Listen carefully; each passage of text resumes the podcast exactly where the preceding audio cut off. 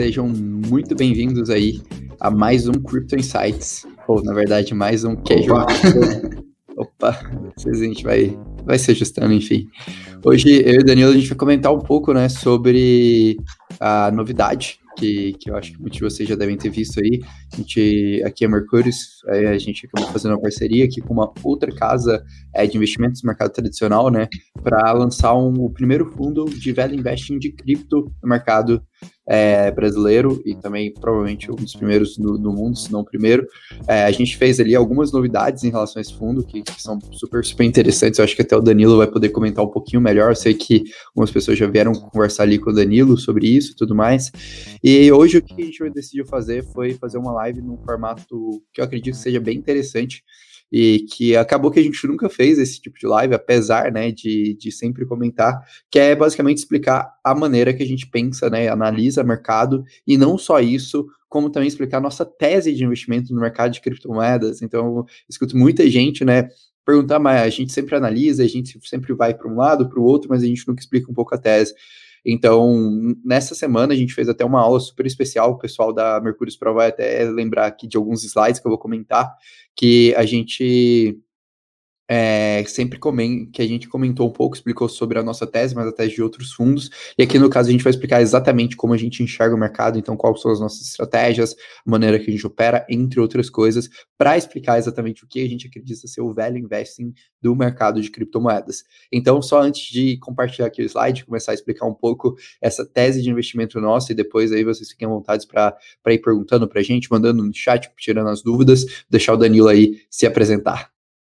É isso aí, pessoal. Boa noite a todos. A gente está bem feliz de fazer essa, essa live, porque bastante gente acabou vendo a gente saindo em alguns portais, né? A gente saiu lá na, na Forbes, teve uma reportagem bem interessante lá sobre, sobre a gente, anunciando aí a abertura do, do fundo. A gente está muito empolgado, a semana foi corrida, né? Não, não repara nas, nas olheiras aí do, do Orlando. Todo mundo, pessoal, vamos dar um, dar um like aí pelo esforço, porque essa semana realmente Orlandinho trabalhou, viu? A gente colocou ele para fazer conteúdo a rodo aqui para vocês, então realmente é algo bem interessante que a gente vai trazer aqui para vocês, que é basicamente a maneira com que a gente investe o nosso dinheiro, né? A gente fala muito lá no, na Mercúrio Pro de, de carteira, né? A gente abre a carteira que a gente investe e tudo mais, mas a gente queria ter uma discussão um pouco mais é, talvez filosófica ali, tipo, como, como que a gente pensa, é, como que a gente escolhe os nossos ativos, qual que é o, o, o, racional por trás da nossa, da nossa tomada de decisão, então acho que vai ser uma live bem, bem legal, antes de tudo, antes de tudo, né, desejar uma boa noite aí pro, pro Rony, Ricardo, é, todo mundo aí curtindo, o Rubens também está bem presente aqui, é, dando like, então pessoal, sempre lá, sentando o dedo no like aí para por Orlando, porque, coitado, não dormiu nada a semana inteira. Hoje que é sexta-feira, tá dando graças a Deus, né? que isso, não, não. Eu gosto de fazer conteúdo aqui para vocês, galera. É prioridade sempre, né? A gente não tem essa, não. A gente faz mais conteúdo, inclusive, mas essa semana foi um pouquinho mais corrida porque tem novidade no Mercúrio Pro. Acho que durante a semana que vem a galera da Mercúrio Pro vai, ficar, vai, vai entender o porquê a gente está correndo um pouco mais aqui. Mas vamos lá, vamos, vamos para a tese. Pessoal, vou pedir desculpa porque o slide aqui ele vai estar tá em inglês, mas é que a gente teve que fazer uma apresentação para um. No caso, para vocês verem o tanto que a gente vai, vai abrir aqui, foi a gente está pegando a mesma apresentação que a gente fez para um, investidor grande, né? Que, que foi questionar um pouco sobre a nossa tese de investimento. Então, eu vou explicando, comentando aqui, mas o slide vai estar um pouquinho em inglês. Qualquer coisa, vocês também mandem no, no chat para a gente.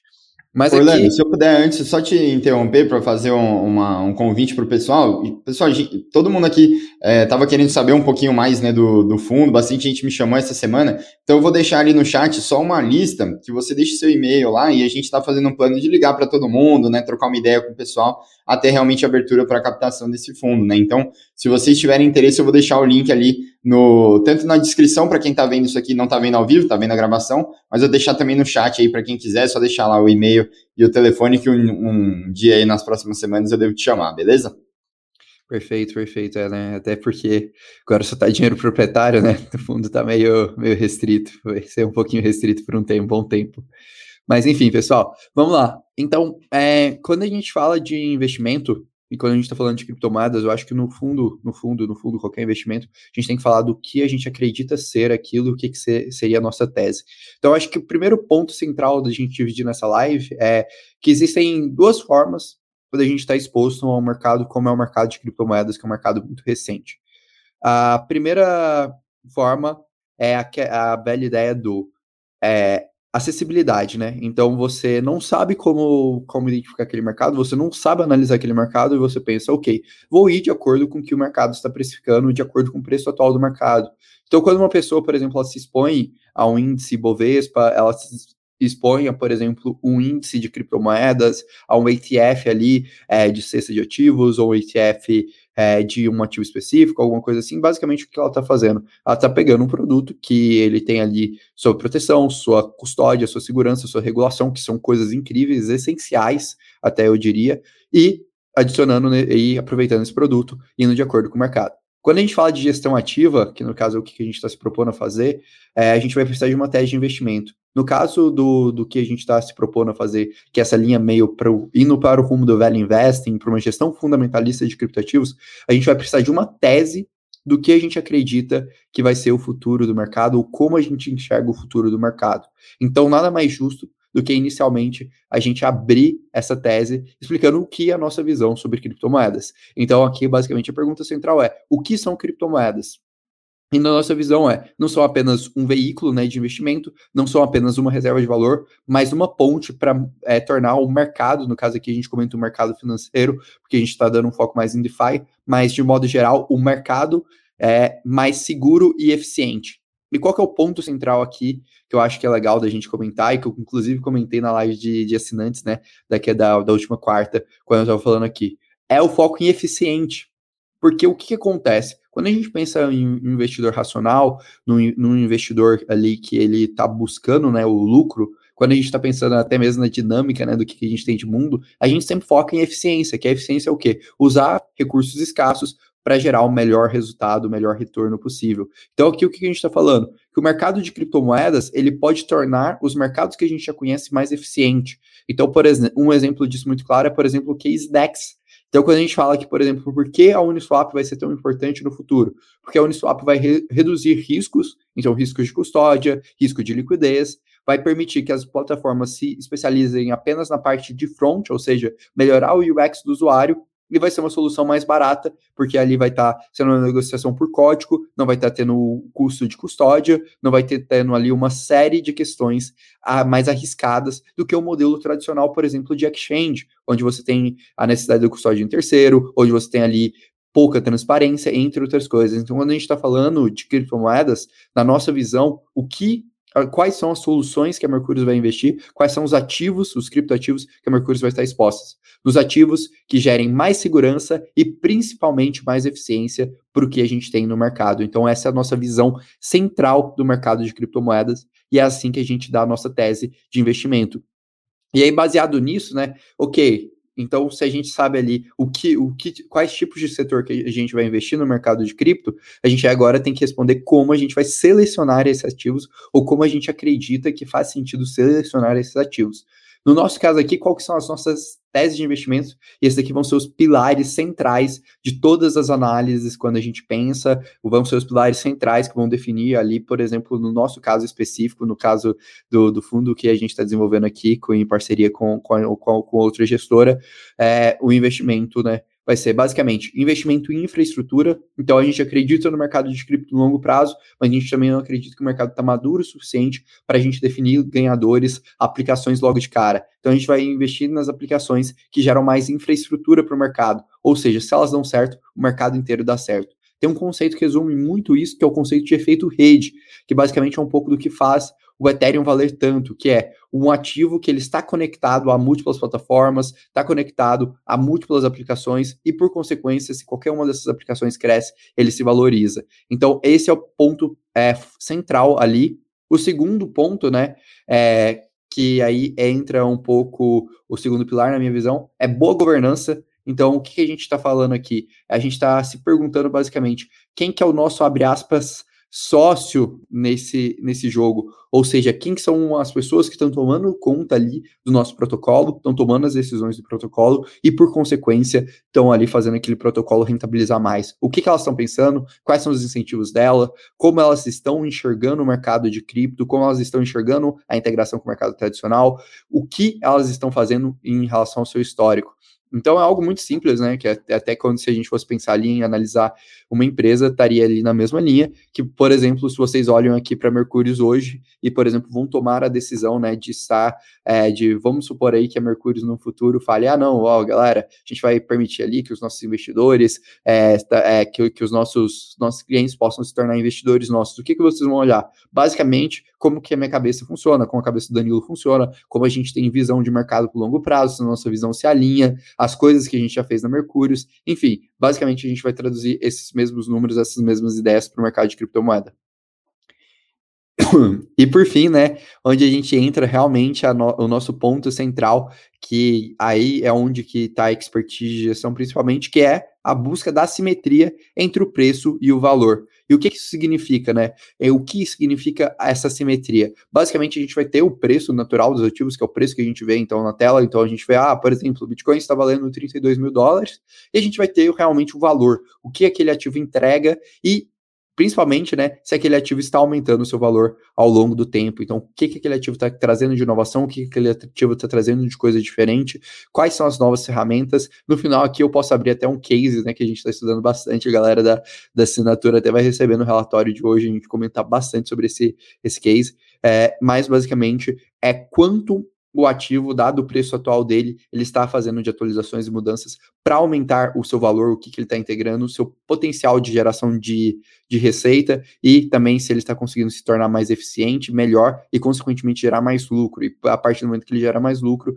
você ali, necessária, tende a ter uma precificação futura positiva desse ativo. Danilo, não sei se você quer comentar algo ou complementar algo, fique à vontade, cara. Cara, eu, eu ia complementar justamente falando que essa assimetria entre preço e valor, ele é, vai bem com, com o tema que a gente quis trazer hoje para a live, né? Que é exatamente esse velho investing, né? Velho investing vem justamente de se investir é, em valor, né? Então você qual que é, vamos tentar dar um exemplo um pouquinho mais prático, né? Como é que isso funciona, um velho investing, por exemplo, num mercado de, de ações, né? Ações acho que é um, algo bem, bem mais fácil de, de você visualizar, porque ele é muito mais tátil e ele realmente existe no mercado de ações, não é algo como a gente está querendo trazer, assim, agora que nem para o mercado de, de cripto.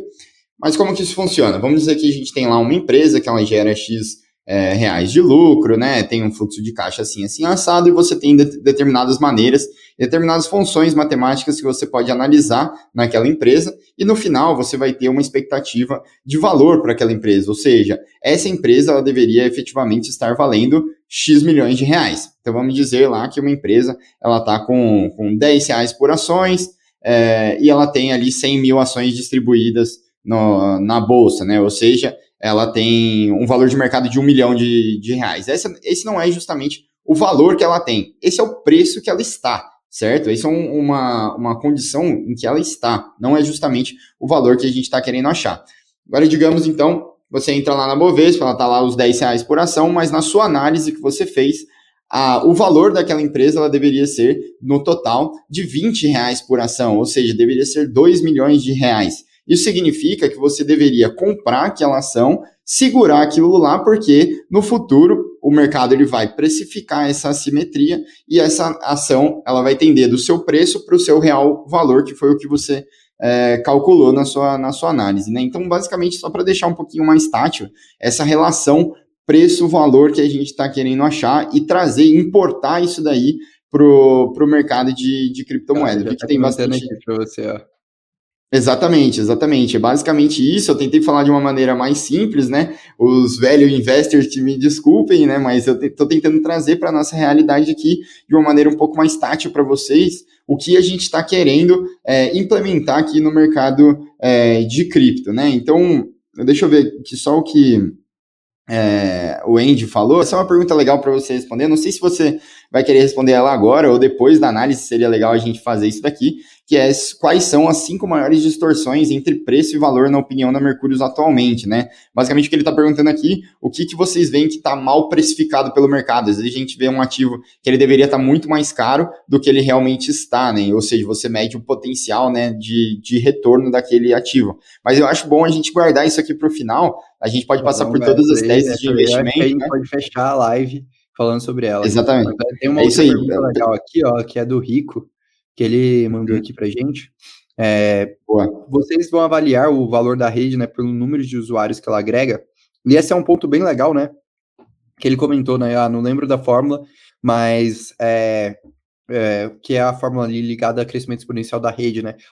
Isso é uma coisa interessante, e aí entra um pouco na nossa tese, que nunca antes na história uh, alguém tentou né, precificar redes, assim, como, como, como melhor explicar? A gente nunca teve essa necessidade. Você nunca pôde comprar ações da internet. Você sempre ali pôde comprar ações das aplicações da internet. Então você não consegue investir na internet hoje. É um pouco diferente com cripto, né? Você tem redes como Ethereum, como Bitcoin, como a própria Chainlink, que conseguem permitir essa ideia. E aí, respondendo um pouco a pergunta, acredito que sim, mas não apenas número de usuários. Acredito que existem outros pontos ali, como, por exemplo, é, a ideia de você conseguir desenvolver é, aplicações em cima daquelas redes, a ideia de, do custo de oportunidade. Então, assim, pensem aqui comigo, por exemplo, uma reflexão que eu acho interessante sobre Ethereum e Bitcoin, e porque, por exemplo, Ethereum tem, tende a valer mais que o Bitcoin. Quando a gente pensa no Bitcoin, ele exerce perfeitamente sua função de reserva de valor. Se a gente pensa, por exemplo, no ouro, é algo que se, se torna muito nítido. Só que qual que é o custo de oportunidade, por exemplo, de um minerador de, ou de um holder de Bitcoin abrir mão dos seus Bitcoins? Ele é um custo realmente só da expectativa de preço futura que ele possui em relação a isso. Agora, quando a gente pensa né, na ideia, por exemplo, de Ethereum, quando a gente tiver o Proof of Stake e quando a gente tiver a implementação do EP 1559, qual vai ser o custo de oportunidade de você abrir mão de Ethers? Além, evidentemente, da sua taxa de staking, que pode ser ali 5%, 6%, você vai também ter o custo de que no momento de estresse da rede, aquele ativo vai estar se tornando menos escasso, então ele ainda vai ter menos oferta dentro do mercado. E aí você vai para outras linhas, né? Como a necessidade da utilização daquele ativo, por exemplo, para destravar aplicações em DeFi ou para você criar, evidentemente, seus modelos de negócios.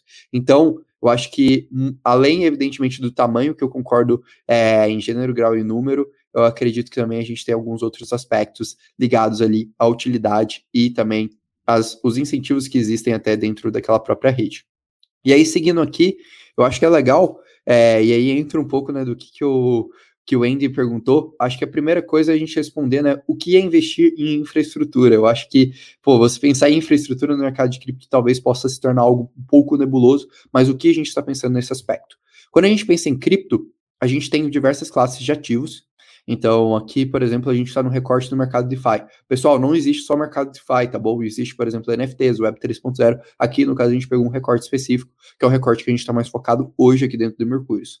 Dentro desse recorte, o que, que a gente vai ter? A gente vai ter uma primeira camada que vai ser a camada de infraestrutura, que vão ser a camada de blockchains e de cross-chain. O que, que, são essas camadas? As camadas de blockchain são as camadas onde você vai poder desenvolver as aplicações. Então, vão ser ali o que, que a gente chama de Labor 1, né? Ou a base 1 ali de to qualquer, toda e qualquer aplicação. E as camadas de cross-chain são as pontes entre essas camadas. Então imagine aqui que a gente desenvolve uma aplicação em Ethereum e uma aplicação em Solana e a gente quer conectar essas duas. Normalmente a gente vai usar um serviço da Polkadot no futuro ou da Cosmos para viabilizar isso. Essas camadas, elas vão dar suportes a diversas outras camadas ali subsequentes. Entre elas vão estar os assets, né, que vão ser os ativos. Então, por exemplo, as moedas nativas dessas blockchains. É, quando a gente pensa ali, por exemplo, no próprio Bitcoin ou no próprio Bitcoin Cash, Ethereum e principalmente também nas stablecoins, né, nas moedas de trocas que a gente vai estar utilizando aqui, seja ali stablecoins centralizadas, sejam stablecoins descentralizadas, algoritmos, enfim, são os ativos que a gente está transacionando. E aqui entra até mesmo os tokens, né, que a gente tem, por exemplo, Uni, Sushi, que, que funcionam ali como ações mas esses tokens eles vão estar atrelados a uma outra camada do mercado, que é a camada de aplicações. Então, por exemplo, DEX né, é uma aplicação dentro aqui dessa parte de infraestrutura que vai estar interagindo aqui com todos esses ativos. Lending, a mesma coisa, né? Então a gente tem, por exemplo, a Aave, o Pound, que são as plataformas de empréstimos, as plataformas de derivativos, como as sintéticas, as plataformas de seguro. E aqui vale ressaltar que essas aplicações elas têm uma dependência muito grande de aplicações como oráculos, né? Então aqui a gente tem principalmente a figura da Chainlink aqui. E todas essas aplicações normalmente vão ter ali o público geral acessando elas através de agregadores. Então, basicamente o que? São as interfaces, né, que vão facilitar ali a sua vida para é, utilizar essas aplicações, como a Nint, como a MetaMask, e até mesmo quando a gente pensa em gestão de ativos, como a Earn Finance. Então, às vezes, quem quer fazer farming e vê que é difícil você fazer direto das plataformas, você pode usar um recurso como a Earn Finance para viabilizar essa ideia. E aí, qual que é o ponto central é, que a gente pode pensar aqui nessa linha né, de infraestrutura? Quais são os dois principais elos de infraestrutura, por exemplo, desse recorte aqui do mercado DeFi? O primeiro elo, evidentemente, são as blockchains e as cross-chains, que tudo que está em relação a esse mercado vai estar é, conectado. O que, que significa? Se o mercado de DEX por si só der certo, as blockchains vão se dar muito bem. Se o mercado de lending por si só der certo, as blockchains vão se dar muito bem. Então percebam tanto que esse mercado ele consegue ali interagir com vários outros mercados e não ficar dependente dele. Isso é um ponto muito, muito, muito positivo. E aqui, o segundo elo de infraestrutura central é os, as das aplicações, que são justamente as aplicações que tornam o mercado mais eficiente e elas podem ser conectadas tanto por agregadores descentralizados quanto também por agregadores centralizados, que é um pouco o que acontece, por exemplo, na parceria da CoinMarketCap e da, One, e, e da, da CoinMarketCap com a Uniswap. Então, a partir dessa ideia, onde que principalmente nós aqui da Mercúrios iremos focar né, nossos esforços de análise e nossos estudos? Aqui, ó, em aplicações e na ideia de infraestrutura. Esses vão ser os dois pontos centrais, os dois drivers centrais ali de ativos que a gente tende a investir, que a gente tende a focar aqui dentro. Porque são os aplicativos que geram mais eficiência para o mercado e são a base para a criação desses ativos que geram mais eficiência. Então a gente vai trabalhar principalmente nessas duas linhas e quando a gente está analisando nessa ideia aqui da nossa tese de investimento específico, é um pouco onde a gente vai direcionar. Danilo, não sei uhum. se você quer adicionar mais alguma é, coisa, né? Só destacar também para a parte de oráculos, né, também, né, não deixar de esquecer, eu nunca gosto de que, nunca vou deixar a gente esquecer da, da gloriosa Chainlink aí na nossa parte de, de oráculos, quem viu a live que a gente fez com o Clube Cripto sabe, né, que a gente valoriza bastante, né, a, essa parte de oráculos que também está muito envolvida em infraestrutura, né, acho que está bem ligado com o que você falou, né, Orlando?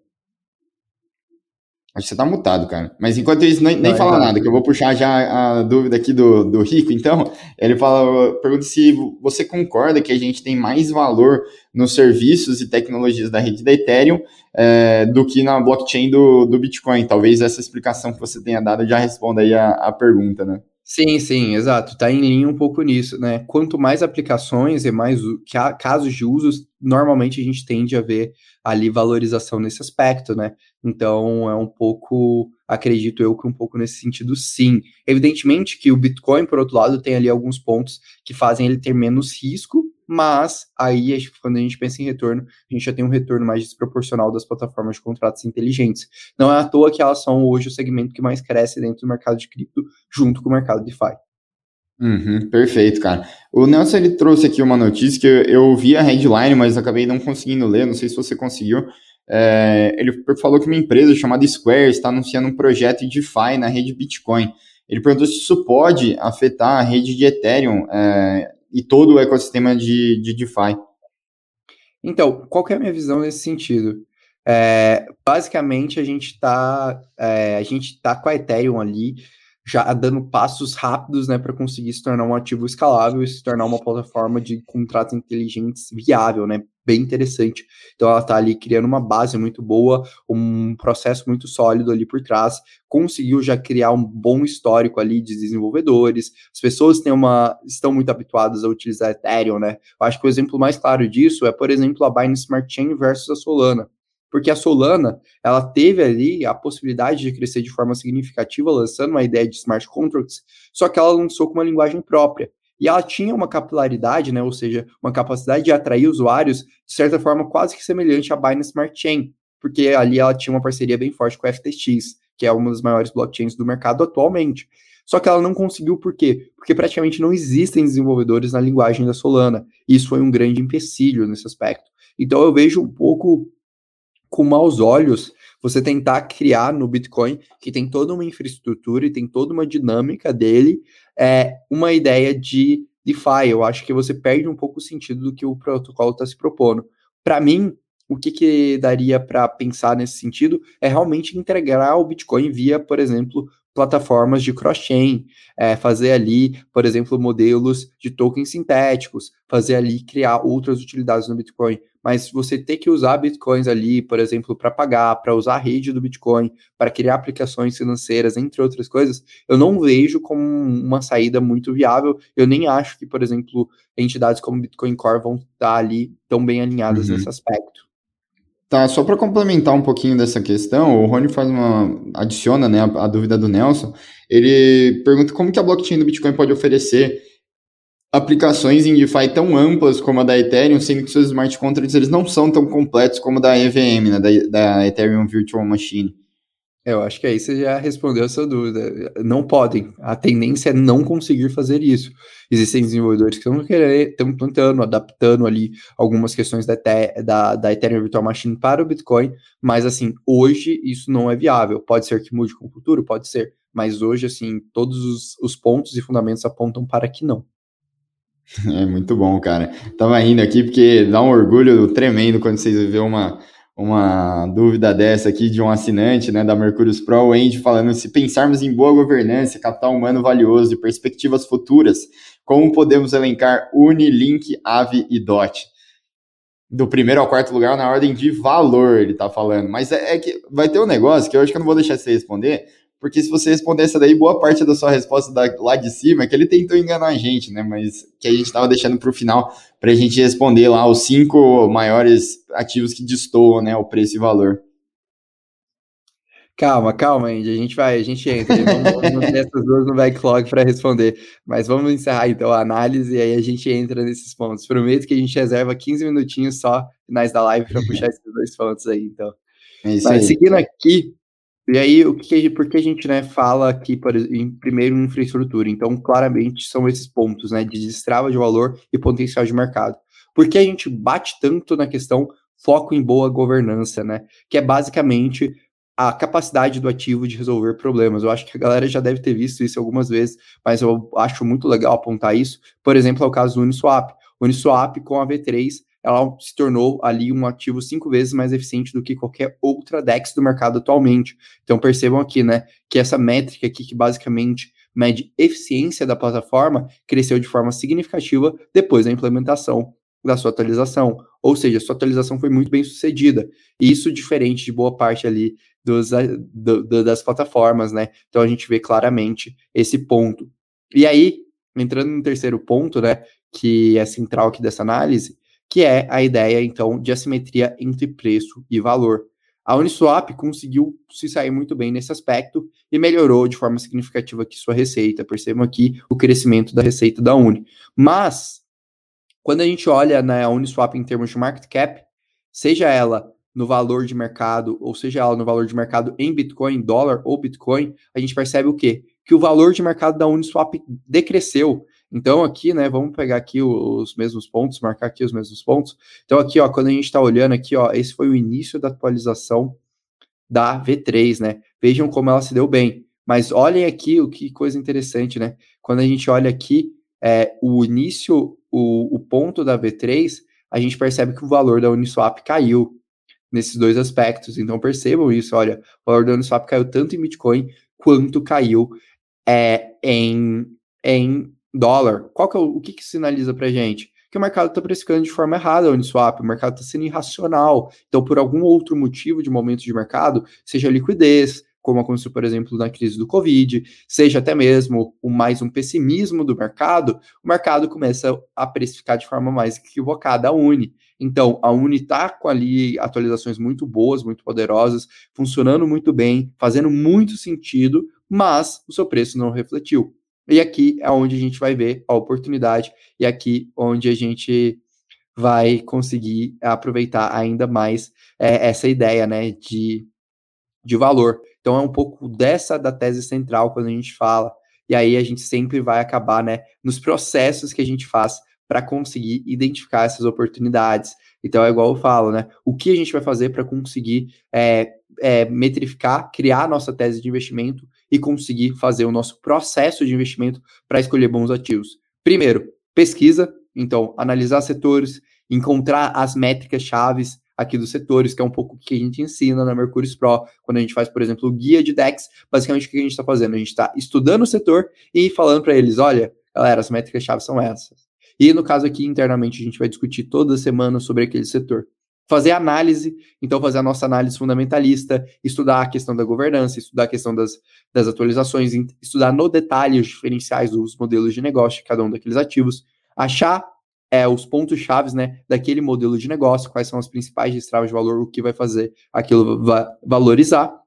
Aí depois a gente vai ranquear, evidentemente, né, construir um modelo de portfólio e discutir para tomar a melhor decisão em termos de exposição, acertar o timing, evidentemente. Aqui é o ajuste fino, realmente, onde é fundamental você ter ali pessoas que já viveram um pouco mais mercado.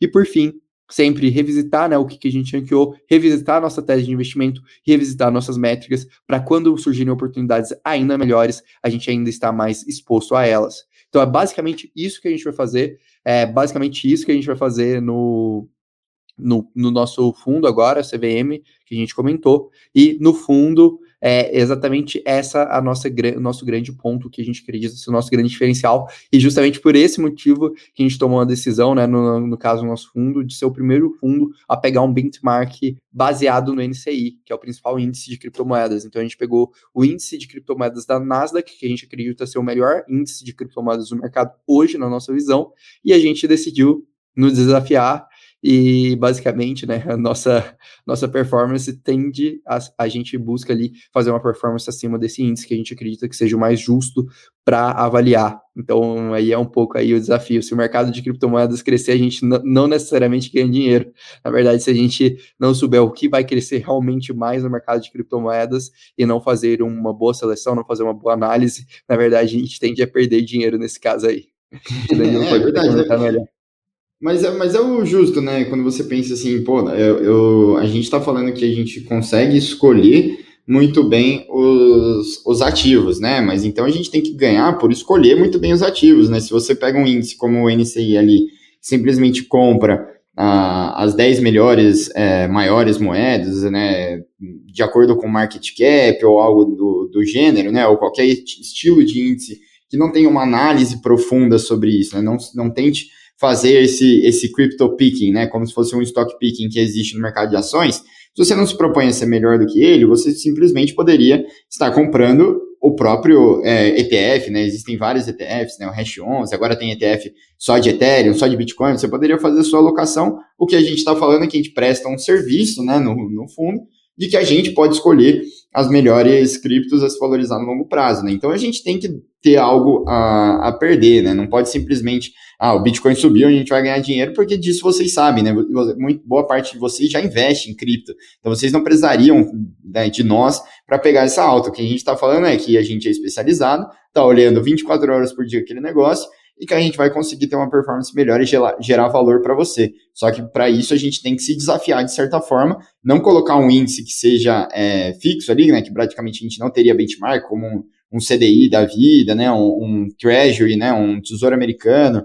É, é, algo que, claro, a gente ganharia muito mais dinheiro, né? Porque pensa, numa subida de Bitcoin, né, que o Bitcoin suba 20%, 30%, a gente ganharia é, 20% em cima dessa, dessa, dessa subida, né? Então, realmente é muito, muita grana, mas, mas não é o certo, né? E a gente quer crescer, a gente quer crescer muito, a gente quer, é, é um pouco ousado, mas sim, a gente quer ser um dos maiores do mundo nisso, até por isso a gente está sendo um dos primeiros, e, e para isso a gente tem que fazer a coisa certa, né? É muito difícil você ver é, as pessoas fazendo algo injusto, cara, sem, sem ser algo ilegal nem nada assim, mas sendo os maiores do mundo, normalmente você tem que fazer algo correto e que gere valor, né? Porque senão, uma hora, é, o cliente ele vai perceber isso e você não vai conseguir mais crescer. Mas eu vou puxar aqui mais algumas dúvidas aqui, Orlando. É, o Carlos ele perguntou naquela quando você estava naquele organograma da, das partes né, de, dos setores de cripto, ele perguntou como é que a gente pode classificar privacy nessa arquitetura que você, que você mostrou. Ah, perfeito, perfeito.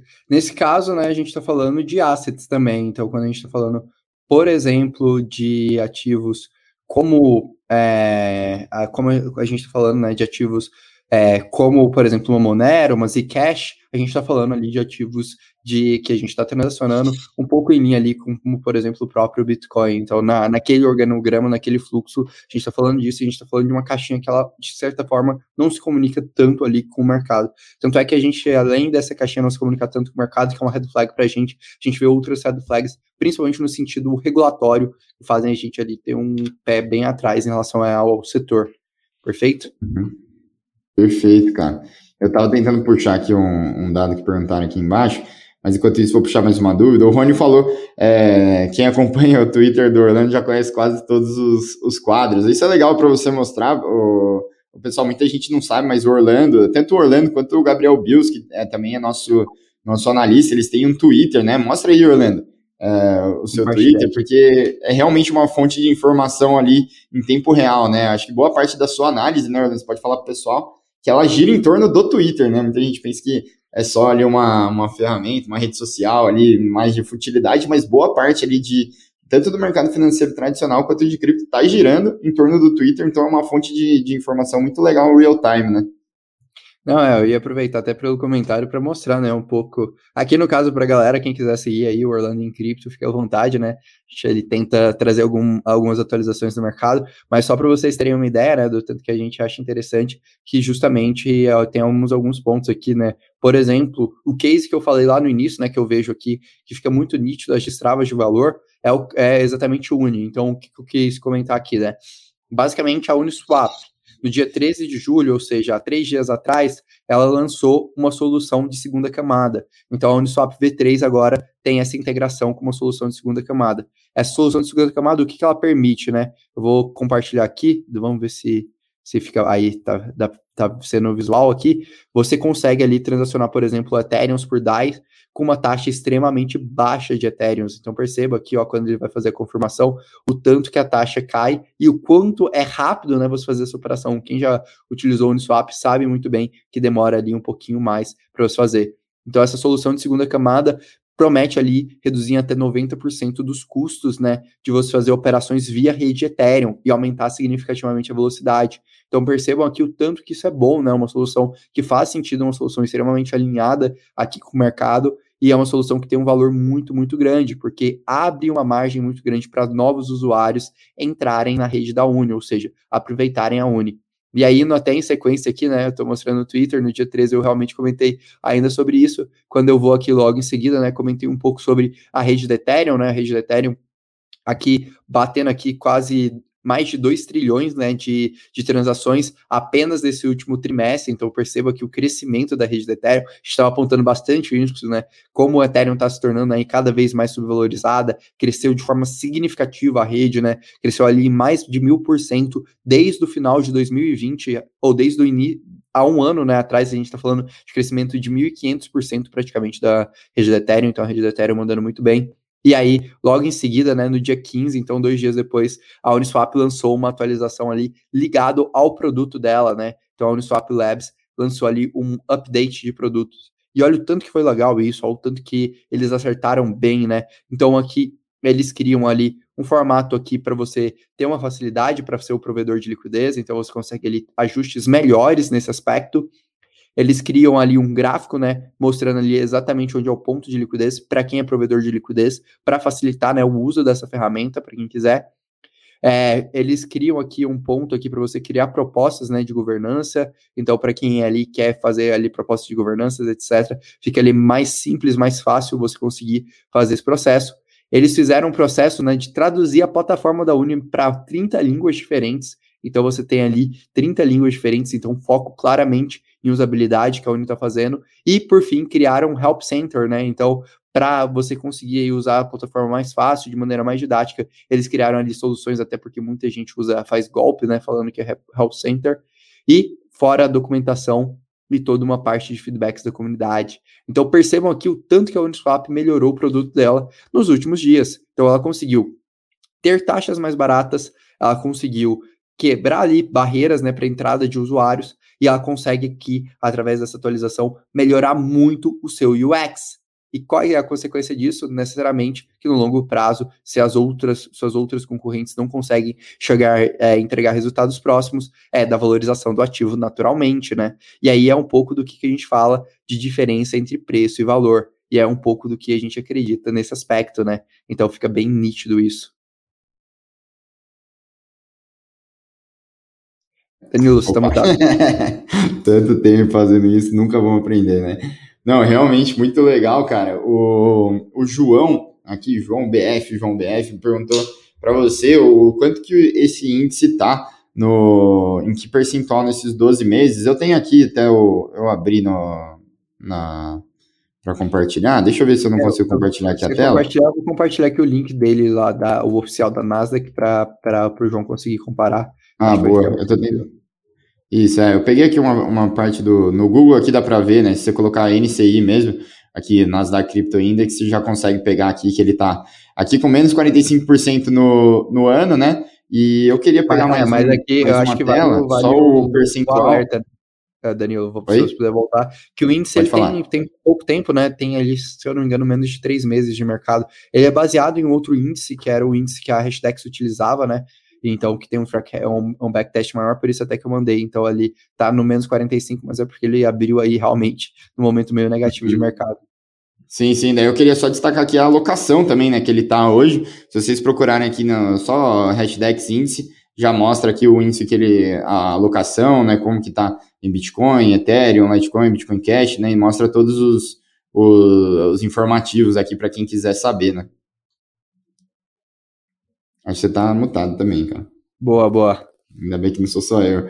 É, pô, o Nelson falou que não tenho dúvidas que conseguirão bater o índice. É isso aí, cara. É isso que a gente, que a gente espera, né? A gente vai trabalhar com seis meses pra, a gente pode falar como, como, como tá indo nesse sentido, se a gente tá, tá batendo ou não. Por enquanto, é. a gente não pode, tem que ficar quietinho. Mas aqui é isso aí. a gente pode, pode começar, começar a brincar, comparar as coisas. É isso. O Andy está perguntando aqui por que não vemos uma comunidade tão forte quanto a da Cardano em Polkadot aqui no Brasil, sendo que a Polkadot é 10 vezes melhor. É a hype de alguns youtubers que auto se intitulam profissionais? A gente pegou um pouquinho pesado, mas tá no rumo, assim. É... A resposta sincera para essa pergunta é que realmente muito o, é majoritariamente o mercado de cripto brasileiro ele, ele tem uma característica né, de buscar ali hypes e buscar ali ativos que, que, a, que as pessoas normalmente fazem promessas ali de valorizações exponenciais. No caso da Cardano, ela tem um trabalho de comunidade excepcional, né, de conectar ali com embaixadores e tudo mais, e ali ela acabou é, entrando na graça de, de boa parte né, das pessoas que, que passam ali informações do mercado, e isso tudo fez ali construir uma comunidade mais sólida e mais pessoas entrando em hype. Mas assim, é algo que acontece, mas que você percebe que alguns aspectos mais técnicos ela já sofre muito, entende? Então é um pouco, um pouco esse processo. Não, não, é, não é fácil de explicar assim, mas, por exemplo, se você pega ali, pô, buscas por Dogecoin, às vezes vão ter vários momentos do mercado que, por exemplo, Dogecoin vai ter é, vai ter mais buscas do que, por exemplo, Ethereum. Então tem um pouco a narrativa, o discurso, o sonho de valorização. É a mesma coisa de Save Moon. Save Moon basicamente era um token que a galera, a narrativa do token era toda baseada valorização exponencial, etc, etc, etc. Então, infelizmente, às vezes a narrativa vai prevalecer ali para o mercado varejo, mas percebam, o investidor institucional não, não investe nesse tipo de ativo. Isso é muito claro. Isso, inclusive... Um, um case do Mystery que eu acho que vai, vai ficar bem nítido isso. Uhum. Só ia destacar que isso, inclusive, é muito bom, né, pra gente, né, que as pessoas falem mais do, de ativos que a gente considera pior, né, e falem menos dos ativos que a gente considera melhor, porque a gente pode montar posição, né, e se realmente Polkadot ali, como a gente acredita que é superior a Cardano, isso significa que Polkadot ela tá menos precificada, né, então é, se tivesse muita gente falando, ela teria menos disparidade preço e valor, provavelmente, né? A Cardano ali, a nossa análise é que ela tem uma relação preço-valor muito pior do que a Polkadot, né? Porque se a Cardano também, o que, que a nossa, a nossa crítica muitas vezes a Cardano? É que ela não entregou o suficiente para ter o hype que ela tem hoje, né? Ou seja, ela ainda não tem o valor. Se ninguém tivesse falando de Cardano, não seria um ativo que a gente bateria tanto, talvez. Porque talvez ela não tivesse precificado, entendeu? Se ninguém nunca tivesse falado de Cardano, não é um, não é um ativo que ele é terrível, né, para estar tão, é, tão mal falado, né? Agora, se todo mundo está falando de Cardano, ele tem que ter entregado, entregado alguma coisa. Como não entregou, provavelmente ele está muito mais é, muito mais bem precificado do que Polkadot, por exemplo, que está é, sendo, que... de certa forma, ignorada, né? É, a questão da simetria do preço e valor. E aí, só complementando, que foi algo, inclusive, que o Saulo acabou de mandar aqui também, né? A Misséria recentemente fez uma análise e mostrou que hoje o ativo que está mais ali no portfólio de alguns dos principais fundos de VC do mundo, então aqui a gente tem a 16Z, a gente tem a Alameda Research, a gente tem a Binance Labs, a gente tem a Fabric, que é a Galaxy Digital, que são fundos assim de primeira linha, é, no caso, a gente vê a Polkadot, né? Então, Polkadot aqui, Uniswap aqui com destaque, Maker com Pound. Então, realmente, a gente tem ali algumas, algumas noções um pouco claras, né? Mas, enfim, tem um pouco esse processo que eu acredito que tenha, tenha, tenha a ver, sim. Uhum, legal. O Rony aqui, ele, ele mandou outros CryptoFin tweets, né? Outros twitters legais para a galera aí acompanhar né? Ele falou de Missery, Bankless, Gavin Woods, Chainlink God, né? Mandem outros aí que vocês gostam também pra galera Caraca, conhecer mais. Ele, ele basicamente gabaritou meu Twitter, uma parte do meu Twitter é justamente isso daí, galera. Inclusive, é uma boa, né? O pessoal, o pessoal entrar lá no seu Twitter, né? Te seguir, obviamente, mas também entra na, nas pessoas que você segue, né? Eu acho que pode ser uma boa maneira de, de minerar é, alguns, é, algumas pessoal, pessoas. O que eu sigo, do que eu reposto, né? Eu acho que não, dependam das análises apenas da Mercúrio, a gente jamais quer isso, a gente quer pessoas que nos questionem e que saibam avaliar a qualidade ou não das nossas análises, eu acho que esse é o, é o aspecto central desse, desse ponto aqui, eu achei muito legal. Outra recomendação aí pra galera é, de Twitter também, ó, The Block Research, que é muito bom, é, Coindesk também é muito bom o Twitter, e o Nick Carter, o Nick Carter ali, é, o Nick Carter e o Hassun são dois ali para mim dos melhores analistas do mercado hoje, então vale muito, muito, muito a pena mesmo é, seguir eles. Então ali fica ali mais algumas recomendações para quem quiser acompanhar. Mas, assim, as recomendações ali, Bankless, cara, Bankless para mim é um dos melhores portais que existem sobre DeFi. Se vocês querem aprender sobre DeFi ali, talvez com algumas das pessoas que estão mais é, à frente, sem sombra de dúvida, seguir o Bankless faz todo o sentido do mundo. Inclusive, uhum. boa parte da, do que a gente traduz para Mercúrio Stroy traz de informação bem um pouquinho de lá também. Sim, com certeza. O Aleph está perguntando como é que rentabiliza suas DAIs, né? O, o Caio até fez uma sugestão para ele, né? Falou que a AVE pode ser uma, uma opção de renda passiva com DAI, né? Mas a opção de segunda camada na AVE é a Polygon, né? Que, então há essa, essa fricção que o, o usuário ele precisa é, compreender.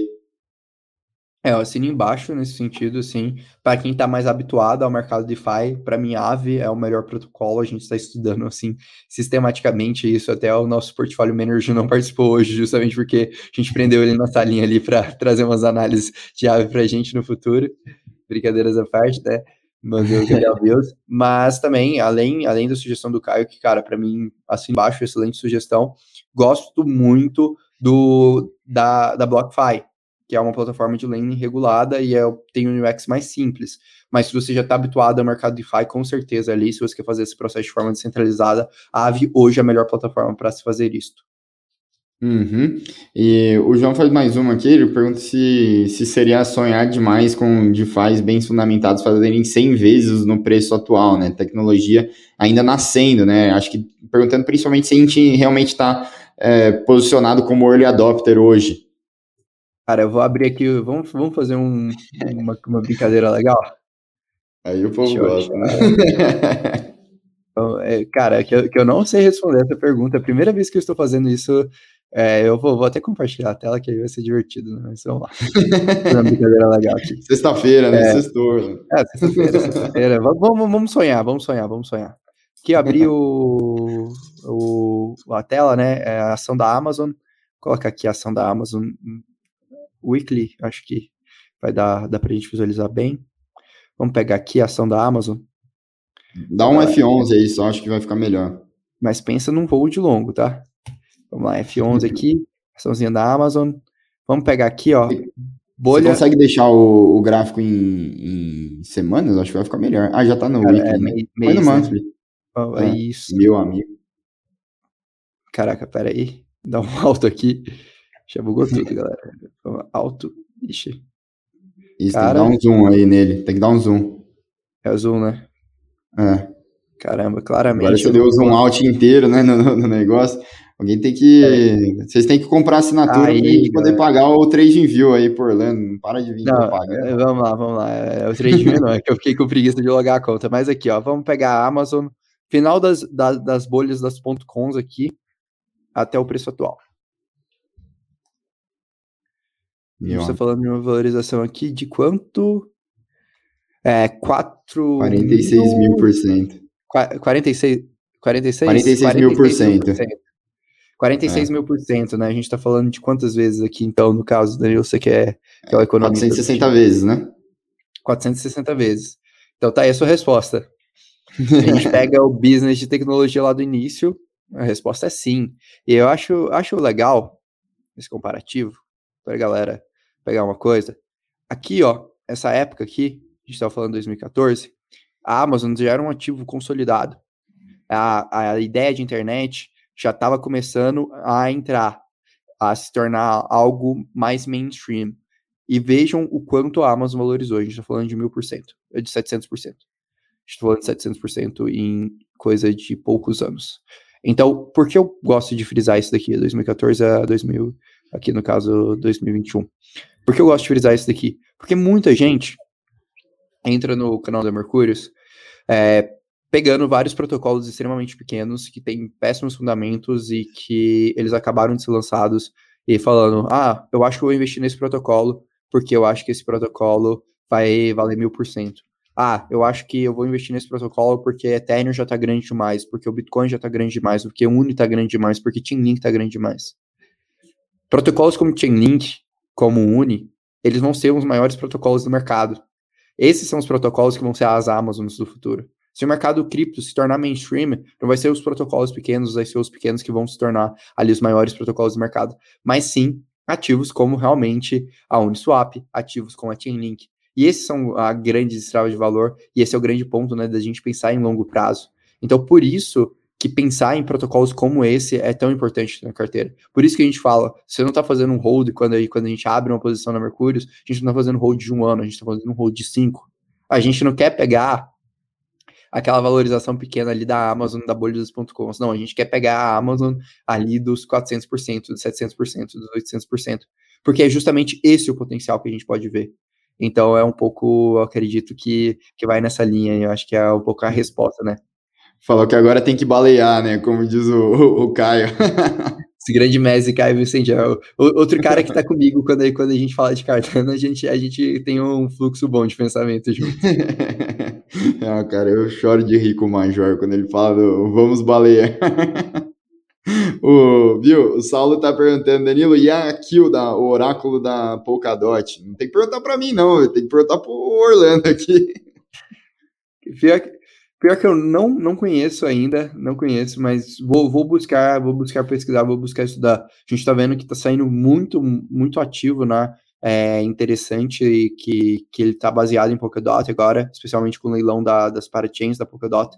Mas assim, eu realmente não conheço. Vou buscar pesquisar, vou buscar é, é, é descobrir ali qual sobre o protocolo que vocês estão está comentando, tentar entender um pouco. Só dou uma ressalva, tomem cuidado para vocês não estarem pegando protocolos que eles se colocam ali como da rede da Polkadot, que eles estão em outras redes, né, por exemplo, estão em outros padrões ou não pretendem fazer isso. Tem muito protocolo que fez isso, acho que foi até uma red flag que, o, que, eu, que um dos caras que eu mais gosto, né, de acompanhar conteúdo no Brasil quando é Polkadot, que é o Lauro, o Lauro Gripa, comentou comigo já algumas vezes quando a gente já conversou é, em alguns momentos de live.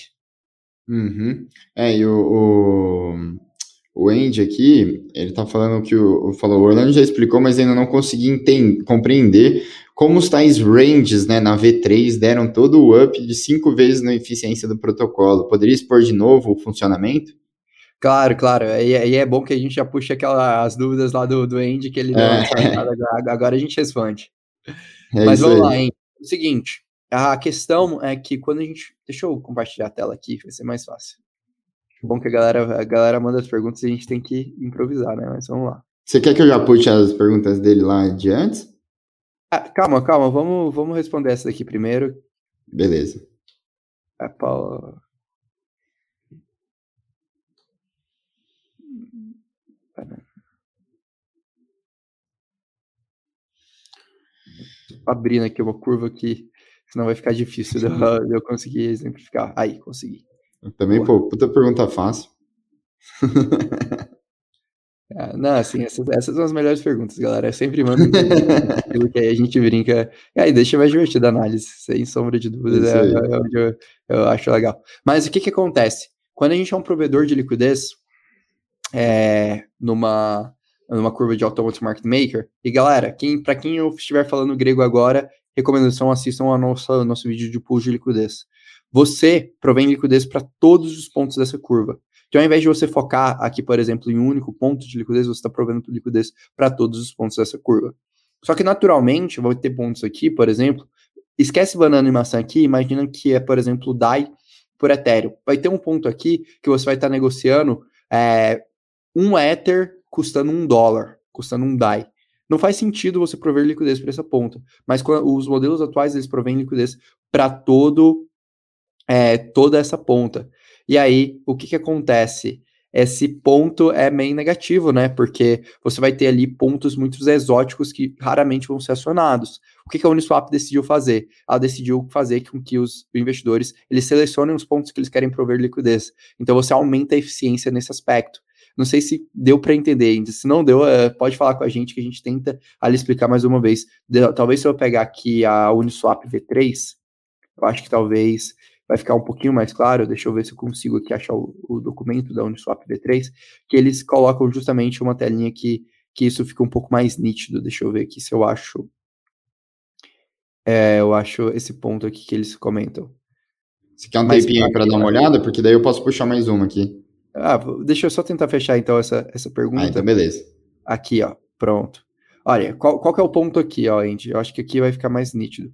Se a gente aumentar ao máximo de uma curva de Automate Market Maker, então, aqui, por exemplo, quando a gente provém liquidez, a, é, aqui, ó, por exemplo, quando a gente está provendo liquidez, a gente está provendo liquidez para toda a curva, a gente não está sendo eficiente. O que, é o Uniswap permite? Ah, eu, Orlando, acredito que é praticamente impossível o Ethereum voltar ao ponto de um dólar. Então, eu acredito que o patamar mínimo de Ethereum é, vamos supor aqui, mil dólares. Então, eu posso falar aqui para o Uniswap, olha, eu quero prover liquidez a partir dos mil dólares e eu acredito que o preço do Ethereum máximo é infinito.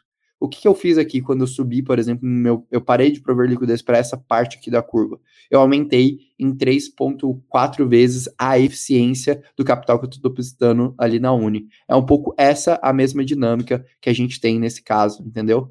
Então é um pouco isso que a Uni conseguiu fazer, que melhorou de forma significativa a liquidez. Se ainda ficou alguma dúvida, a gente pode perguntar que a gente tenta depois responder mais, tenta passar, tornar de alguma forma mais didática. Quer puxar os outros dois pontos lá para a gente comentar, então, as dúvidas do Andy?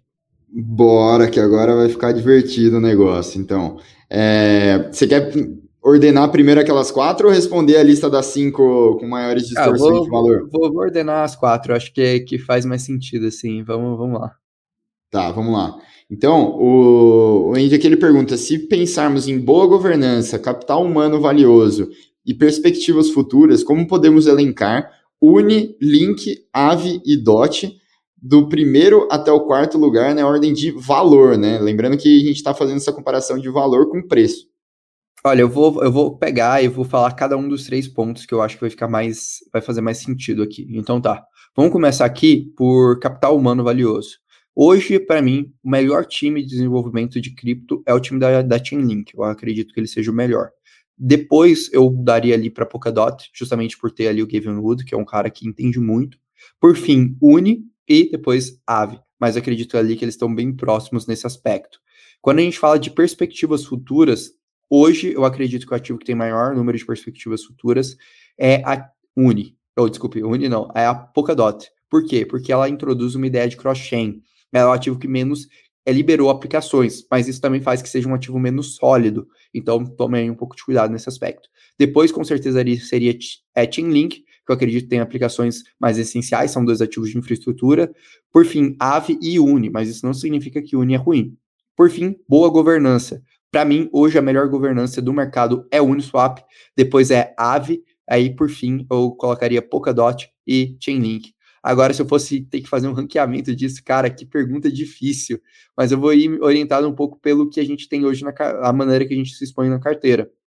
Provavelmente, ali, primeiro lugar seria Chainlink, é, pós, é, segundo lugar, Uni, terceiro lugar Polkadot, quarto Ave, mas eu acredito que a Ave pode ali mudar um pouco porque a gente está terminando de estudar o case, então às vezes a gente, a gente tem um pouco ali de pontos é, que a gente não tem tão, tão claro, mas é um pouco essa linha, acredito eu. Legal. E, e assim, entrando na, na, segunda dúvida dele, né? Quais são as cinco maiores distorções entre preço e valor, na opinião da Mercúrios atualmente, excluindo Olha. BTC e Ethereum? Você acha que essas quatro elas estariam nessa daí? Ou tem mais alguma? Alguma que você tiraria? O que, que você acha?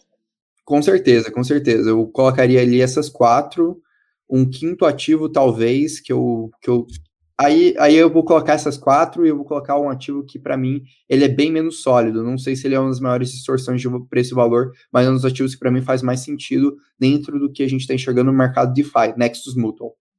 Para ah, fechar. Muito bom, muito bom, excelente. É, porque é um, é um ativo que pouquíssimas pessoas estão falando hoje, né? Acho que, acho que seria legal, porque ele é, você pode explicar um pouquinho melhor do que eu até, mas ele é a base né, para tudo né, no, no mercado de DeFi. Quando você vem todas as soluções que o mercado de DeFi ele propõe, todas elas podem dar errado. Né? Então, quando você vem com o Nexus Mutual com a solução de, de seguros, é realmente muito interessante. Não, exato, exato. É. Aí, quer Deixa puxar mais puxar aqui mais um. não, tiveram várias boas. Ah, o Saulo ele só explicou o que, que é a Kill. Ele falou que a Kill é uma mescla entre a, a GRT com a Link, né? A The Graph, Pô, né, legal. É legal, faz sentido. Ó, The Graph que é outro ali que eu acho que vale a pena a galera dar uma olhada. O case uhum. ainda não uhum. tá, tá bem especificado, é, tem, é bem menos inconsistente, não faz sentido ter uma posição tão grande na carteira, mas faz muito sentido a longo prazo. Uhum. É isso aí. O, o Lucas Duque falou que entrou agora, ele tinha mandado isso daí quando você tinha mostrado o gráfico da, da Amazon. Ele falou entrou agora, achou que era o gráfico de AXS, né? Falando de, de Axie Infinity, a gente é, tá falando com o pessoal lá da Blockchain Games, a gente tentou adiantar nossa, nossa live, mas a gente deixou marcado então para sexta-feira que vem a gente fazer uma live com, com o pessoal lá da, da Blockchain Games para falar um pouquinho de Axie Infinity, né? Vamos botar Orlando aí para jogar um pouquinho de Pokémon. É, vamos puxar aqui mais um. O William, que faz tempo que não aparece aqui também, falou: Orlando, tendo em vista tudo que, o que aconteceu com o Bitcoin esse ano, países adotando como moeda, players gigantes comprando e acreditando no ativo, o Bitcoin acaba de sair do abismo na curva de Rogers. Olha, isso daí Cara... faz, tempo que você não mostra essa curva, hein? Antes era uma vez por live já, né? Cara, eu acho que é uma pergunta perfeita que eu amaria ter a resposta e que eu realmente eu não sei afirma, afirmar com precisão. Mas eu acredito que sim, assim. Se a gente não saiu da curva de Rogers, o Bitcoin nunca esteve tão próximo de passar dela e entrar no fato mainstream. Eu acredito que o que falta para o Bitcoin ter o selinho ali mainstream é uma regulação em um país grande. É a gente vê um país da zona do euro, é a gente vê os Estados Unidos é, aprovar, por exemplo, um ETF do ativo na SEC, criar uma regulação específica. O dia que a gente tiver isso, eu acredito que a gente passou da curva de Rogers. E eu não acho que isso vai passar de 2022. Acho que 2022 vai ser o último ano que a gente não vai ter um ETF em uma bolsa grande do mundo. A gente já tem ETF no Canadá, a gente já tem ETF de Bitcoin no Brasil, e eu acredito que a SEC é questão de alguns meses. E no momento que isso acontecer, sem sombra de dúvidas, vai ser uma grande destrava de valor para o Bitcoin e a Taproot e outras mudanças estão, de certa forma, auxiliando, especialmente essa narrativa de reserva de valor, principalmente ligadas à custódia. Tiveram alguns pontos negativos ali, talvez um pouco ligado à privacidade, mas eu não acho que eles vão ser tão explorados. Então, para mim, assim, a gente está bem próximo, sim, de ver mainstream. Eu acho que falta só esse detalhe ali, mas eu achei sua colocação perfeita, William faz muito sentido sim uhum. começar a avaliar isso cada vez mais, mais de perto, porque a gente pode realmente estar tá vendo esse momento. E esse momento é um momento muito marcante para mim no mercado de cripto, porque é um sinal que isso abre a possibilidade da gente ver regulações permissivas para outros segmentos de cripto, que é muito importante, é essencial para o mercado DeFi, é essencial para Ethereum, entre outras aplicações. Uhum, uhum. É, uma coisa que eu ia te perguntar, inclusive, não vou nem puxar nenhuma, mas é uma dúvida que eu tinha. É, você acha que a, a Taproot, vindo com toda essa questão de, de, privacidade, ela distancia o Bitcoin de algum tipo de regulação? Ela vai de encontro com o que a gente acredita que seria é, ali interessante para o mercado de cripto evoluir, né, que é a adoção do institucional, e isso está completamente ligado à regulação? Sendo bem sincero, eu não vejo tanto assim, assim, é, a questão de privacidade, ela foi muito pouco abordada na Taproot, assim, eu vejo que a Taproot, ela foi muito positiva quando a gente pensa na ideia de custódia, é, ela foi extremamente excelente nisso, é, vai muito em linha do que era necessário para o mercado, e a Taproot foi muito positiva quando a gente pensa em descentralização, em gestão de dados da blockchain do Bitcoin para o Bitcoin se tornar mais centralizado, ter mais nodes. Mas eu não vejo como ponto a ser explorado a privacidade. Vejo que é uma future que pode abrir possibilidade, pode abrir precedente, mas praticamente ninguém hoje no mercado mais explora essa ideia. E assim, uhum. no Your Customer a gente resolve de outras formas. Se a gente for ter aceitabilidade de Bitcoin, é, eu acredito que, por exemplo, você aplicar, por exemplo, políticas de KYC forte em exchanges, você já resolveu a questão de lavagem de dinheiro. E não vai ser um fato de você conseguir esconder transações que vai limitar o uso do Bitcoin ou questões regulatórias. Eu acho que é um ponto, assim, bem simples e até percebo esse amadurecimento do mercado, assim. Por exemplo, o que está acontecendo no case Binance agora é muito evidente. É realmente o mundo inteiro olhando e falando, cara, a gente quer botar a regulação em cripto, a gente está vendo isso como positivo, esse setor está ficando muito grande, mas a maior exchange de varejo do mercado não está regulada de acordo com as normas, ela está respeitando as normas do mundo inteiro. E ela está uhum. tomando pancada. E a gente vai uhum. ver isso cada vez mais frequente. Cada vez mais uhum. frequente, sim. E eu ainda é. faço uma, uma, previsão um pouco aí assustadora para a galera que usa Binance. Posso estar errado nessa previsão, porque a Binance, diferente da BitMEX, ela tem um histórico de se reinventar muito bem. Uhum. Mas eu acredito que pode ser o próximo gigante do mercado de cripto ali, como a BitMEX foi, como a Mitigox foi, que vai cair por conta de questões regulatórias. Não duvidaria, uhum. não me assustaria em ver a Binance, por exemplo, em 2022, sendo superado pela Coinbase ou pela Kraken. É, com certeza, né? Uma das coisas que a gente fala quando a gente fala de Binance Smart Chain, né? Que às vezes uma do, um dos, do, dos steps, né, que a, que a Binance vai ter que mudar, né? Uma das, do, das features que ela vai ter que tirar do seu serviço para poder se regular e se adequar e continuar sendo essa, essa via do varejo, né? É, seria desmontar a Binance Smart Chain. Querendo ou não, pode ser feito muita coisa é, fora do controle ali da, da regulação, né? Que a regulação, o órgão regulador não se sente confortável com aquilo, né? O, o João, ele faz uma pergunta aqui legal, que pergunta se o inverno é, pode interferir no avanço dessas DeFi bem fundamentadas ou não, não nos devemos é, se, nos preocupar com, com a eventual queda do Bitcoin. Cara, essa é uma pergunta legal e eu vou compartilhar aqui um gráfico para mostrar que o inverno ele é a melhor coisa que pode existir para DeFi bem fundamentadas. É, esse daqui é um outro estudo da Missar. Cara, realmente, eu fico pensando, tudo que a galera pergunta, a gente tem, de vez em quando tem um link para puxar, né? a galera às vezes deve ficar, ficar perdida. Mas aqui é Missary, a gente tem né, os relatórios exclusivos, a gente até abre alguns desses relatórios para os assinantes. E aqui, né, o que, que a gente tem aqui é volume de DEX. Então percebam aqui, galera, o volume de DEX cresceu. Eu falei mil por cento né, na Ethereum, a gente está falando do volume de DEX crescendo 11 mil por cento aqui, 83% é, no último, nos últimos seis meses, né? E percebam aqui participação principalmente da PancakeSwap, ali Binance Smart Chain. O que está acontecendo agora no mercado? Olha que movimento interessante, né?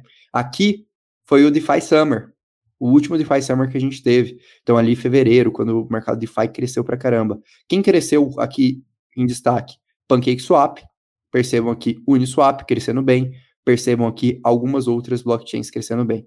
Agora, a partir de maio, a gente viu ali o mercado sofrer ali duras, é, duras quedas, né? Percebam quem cresce de forma significativa aqui. Uniswap. Fica muito nítido isso. Se a gente for ali para um, um case aqui, market share, volume de DEX, perceba aqui o quanto a Uniswap, a, a rede da Ethereum recuperou porcentagem e o quanto que a Polygon recuperou porcentagem e como a Binance Smart Chain estava sofrendo, que é um pouco que a gente falou, a barreira de entrada para a Binance Smart Chain era muito pequena, a barreira de entrada da Binance Smart Chain era taxa, Polygon resolveu o problema de taxa e Ethereum com solução de segunda camada também está resolvendo o problema de taxa. Percebam aqui como os bons ativos bem fundamentados estão resolvendo essas questões. Percebam aqui, ó, Uniswap, né? Se tornou a plataforma com maior volume. Uniswap é, V3 de maio até agora ganhou 40% do volume de mercado. Percebam tanto que isso foi um crescimento significativo. Então, assim, é muito nítido para mim. E aqui, por exemplo, percebo tanto que a, que a PancakeSwap está sofrendo, está tomando pancada, né? E perdendo volume aqui comparado. Então, para mim, é muito nítido isso, que o inverno das criptos, ele normalmente ele tende a ser positivo para o mercado. Além da mesma coisa, que ó, percebam tanto que, que, que a ave continuou crescendo. A ave foi um dos ativos que menos sofreu. Aqui, ó, percebam aqui o, como a ave cresceu em comparativo aos outros demais ativos, né? Como a ave conseguiu se manter sustentável. Então, para mim, isso é aqui, ó. Aqui eu acho que fica muito nítido quanto a ave cresceu de forma significativa. Então, para mim, eu acho que o inverno cripto ele não é um problema. Para mim, ele é uma solução, porque no inverno cripto ele tira ali os players que estão no hype, ele tira o mercado varejo e ele mantém ali os investidores normalmente institucionais, os investidores mais fundamentalistas do ativo. E esses investidores tendem ali a olhar é, bons ativos. Então, para mim, é um pouco essa linha que eu acredito. Legal, cara. É... Deixa eu ver, acabou vindo bastante coisa aqui depois que a gente, que a gente parou. O Bruno, voltando naquela parte de, de da Uniswap, ele perguntou se esse range. O que, que foi? Ah, não, é que eu Aí. queria puxar. Eu vi uma pergunta aqui que eu queria puxar, que eu achei bem legal aqui, ó. É, isso é legal. O Rafael, nosso assinante, perguntando se, Orlando, hoje os principais velho investors do mundo torcem o nariz para as criptos, né? Por exemplo, o Warren Buffett. Como você tentaria convencê-lo de que é possível fazer velho invest em criptos? Muito boa essa mesmo.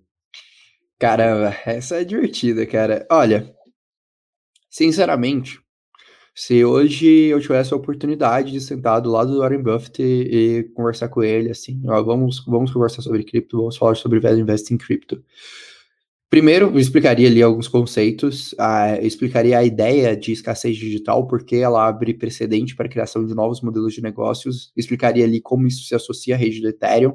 Eu acho que eu pegaria um case de aplicação. Então, provavelmente, eu acho que acredito eu que eu pegaria o case Uniswap e explicaria ali detalhe por detalhe como esse case pode ser avaliado em termos de boa governança, como esse case gera fluxo de caixa, como a Uni tem potencial de, em um dado momento, virar ali a chavinha e gerar dividendos e, em cima disso, se tornar lucrativa. Puxaria ali um pouco a ideia do, do mantra do Vale do Silício, né, de aplicações que primeiro elas expandem para depois elas se tornarem lucrativas. Explicaria um pouco também como isso pode se integrar ao mercado tradicional. Se eu fosse hoje sentar na frente de um velho investor, eu iria pegar e fazer isso. Então, para mim, é primeiro entender conceitos de cripto, depois pegar um use case, e um use case bem claro, que tem todos esses pontos muito distintos, eu acredito que é o que falta para o investidor institucional hoje entender cripto. Foi um pouco o que a gente fez, né? A gente pegou e fez uma apresentação é, agora explicando um pouco até de investimento no Mercúrio, que fica nítido o que é e o que não é, o que a gente faz, o que a gente não faz, como, como existe uma tese ali por trás. E assim, eu acho que é uma questão de tempo até essas pessoas olharem. Para mim, um cara que eu mais admiro em gestão hoje é o Ray Dalio. E, cara, é muito nítido a mudança de pensamento do Ray Dalio a partir do momento que ele percebe que, ok, eu tenho que estudar esse mercado. Eu acho que cripto, hoje, é, você vê muita gente torcendo o nariz de cripto, não porque cripto é um ativo ruim, é por duas coisas. Primeiro, as grandes referências de cripto que você escuta, as grandes notícias são notícias ruins. Então você escuta ali é, hypes como é, Dogecoin, como SafeMoon, que estão com teses de investimentos péssimas e trazidas ali com boa parte das vezes informações de baixa qualidade. E, junto com isso, é, você não tem o desejo de estudar. E quando as pessoas pegam para estudar, elas é, se deparam muitas vezes com essas teses, e essas teses acabam se perdendo um pouco. Eu acho que também cripto tem muito maximalismo, e maximalismo afasta bons analistas. Bons analistas jamais podem ser maximalistas, bons analistas jamais podem torcer por ativos. Torcer por ativo é a pior coisa que você pode fazer para sua carteira, porque você vai ser cego e você não vai conseguir investir bem. Então, para mim, eu acredito que é, há um demérito assim de, de de grandes value investors não estudar cripto, mas também eu entendo um pouco a visão deles, porque se eu não fosse uma pessoa que eu entrei ali com a cabeça mais limpa no mercado de cripto, com menos viés do mercado tradicional, com certeza eu não conseguiria enxergar essa destrava de valor se eu fosse ali pelo caminho que a maior parte das pessoas tem contato com o mercado de cripto. É exatamente como se tivesse ali uma, uma barreira, né? Porque a primeira, o primeiro contato realmente com, com cripto, né? Vai ser nessa, nessa fonte sensacionalista do varejo, né? Então acaba que raramente você vê, pelo menos no mercado brasileiro, né? Claro, ali fora a gente mostrou é, Misser e alguns outros. É, alguns outros players institucionais que realizam esse, esses estudos realmente bem aprofundados, que eu tenho certeza que é, atrairiam ali os olhares de grandes investidores, mas, mas hoje aqui, principalmente no Brasil, quando você vê, você tem que ultrapassar a primeira aquela barreira de, de pessoas querendo né, fazer dinheiro fácil, aquele negócio mais focado em day trade, quase que um cassino ali. É, para você conseguir realmente chegar na parte mais interessante né, do negócio. Então acaba que muitas vezes essas, essas pessoas nem chegam ali nessa parte do mercado que a gente acha que seria interessante para elas. Mas é muito interessante a gente ver, né, Orlando, que pelo menos o, o Ray Dalio que você citou, ele, em, em outras palavras, ele desce do salto, né? Quando ele fala que no último relatório dele que ele não entende nada, que não é para você levar a opinião dele em consideração, ele só está se posicionando porque, porque ele tem esse dever, né? Quase que moral de se, de se posicionar, mas que ele sabe que ele não é para levar a, o ele que ele fala é especialista sério, né, mercado. Exatamente, ele não é um especialista, é, mas só para complementar. Ah, pode falar, não. pode falar. Não, não, o que eu ia complementar nesse aspecto é um pouco isso, assim, eu acho que, que falta um pouco essa, essa parte, né, de, de, de dialogar mesmo, de estudo, acho que, que cripto é muito negligenciada em, em, ponto de estudo, eu acho que esse é um fator ali central, e também amadurecimento do mercado, assim, a gente vê aplicações como o Uniswap, elas existem há dois, mei há, há dois anos,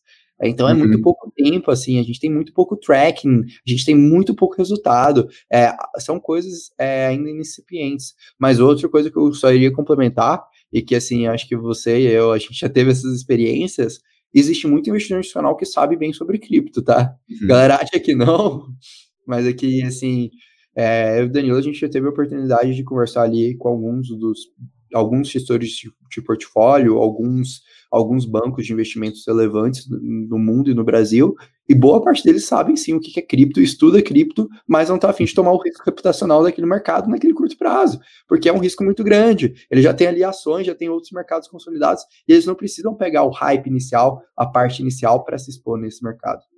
É, duas coisas, né? Primeiro, a gente já trouxe muitos deles para falar aqui, né? E, e, é muito legal isso daí que você acabou de falar, que você não perde, né? Você não necessariamente precisa ter um timing, né? Você fala bastante daquele, da história do call de Ethereum que você, que você deu, de que acho que pode ser uma história legal para você contar, de que o, o call que você deu, né? Se, se ele vale só para quatro meses, então ele não era um call tão certo, né? Talvez seja nessa, nessa ideia de que, pô, imagina um Warren Buffett que investe em Coca-Cola há 60 anos, que ele vê lá lucro vindo, não sei o que, é uma empresa boa, beleza, é, mas que é uma coisa tátil, que o sistema roda e aquilo faz sentido, olhando para alguém analisando o Cardano, que ainda não entregou nada, falando que aquilo é o melhor valor da história, né? Ele vai falar, tá bom, me mostra daqui a 30 anos quando isso aqui estiver rodando, né? Que eu ainda vou conseguir tirar lucro disso, né? Se a empresa for realmente boa. É, é sim, sim. É, eu acredito que isso é, é, um ponto central, né? Acho que essa história eu já comentei em uma ou outra live, cara, mas assim, foi uma, uma das maiores lições que eu recebi sobre Value Investing. Foi uma lição que eu recebi há menos de um ano. Que eu virei e brinquei com ele e falei, cara, pô, se você tivesse investido aqui, a gente tinha feito. É, eu, eu, lembro que era 10, é, cinco vezes do capital, e eram alguns milhões. Eu falei, falei brincando com ele, ele olhou assim para mim e falou: É, cara, se o seu call foi de quatro meses, então é melhor a gente nem nem continuar estudando ativo, né, cara? Porque não vale nada.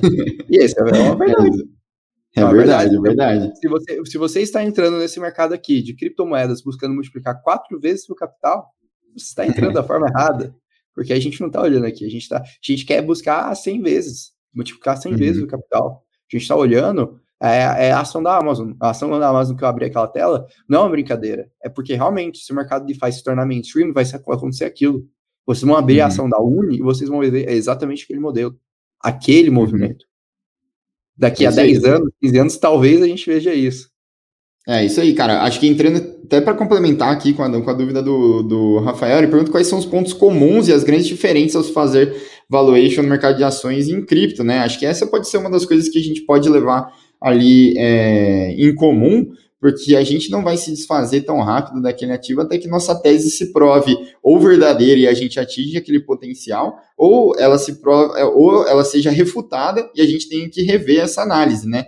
Então, assim, se a nossa análise para Ethereum é que ela pode é, ter todo o efeito que a gente acredita que ela tenha, toda essa revolução, e se em quatro meses ela não fez tudo isso que, ela, que a gente achava que ela ia fazer quando a gente comprou, o nosso call ainda é válido e a gente ainda deveria começar, continuar comprando, né? Acho que você tem mais coisas para para adicionar aí na, na, dúvida do Rafael especificamente, né, dos pontos em comum e das diferenças do valuation, mas é, acho que esse é um ponto que a gente pode começar, né? É, eu acho que o ponto mais, mais distoante é a gente nunca precificou rede. Isso é um uhum. fato. Então não existe modelo. Eu não sei precificar o Bitcoin agora. É, você, aí você vai ter que fazer analogia para commodity, para outros ativos, e na verdade não é nada disso. A gente tem talvez a primeira commodity é, tecnológica da história da humanidade, assim, que é uma commodity que ela evolui ao longo do tempo, que é uma reserva de valor que ela pode melhorar o business model dela, que é uma reserva de valor que ela não afeta é, em momentos de estresse do mercado, né? Não, não, você não consegue emitir mais. Mas você tem outros pontos que são incentivos, o sentido, utilidade, entre outras coisas. Então, acho que assim, o grande diferença é que existem modelos de negócios que a gente não está acostumado, em especial precificação de rede e precificação de empresas descentralizadas, né, que são as DAOs.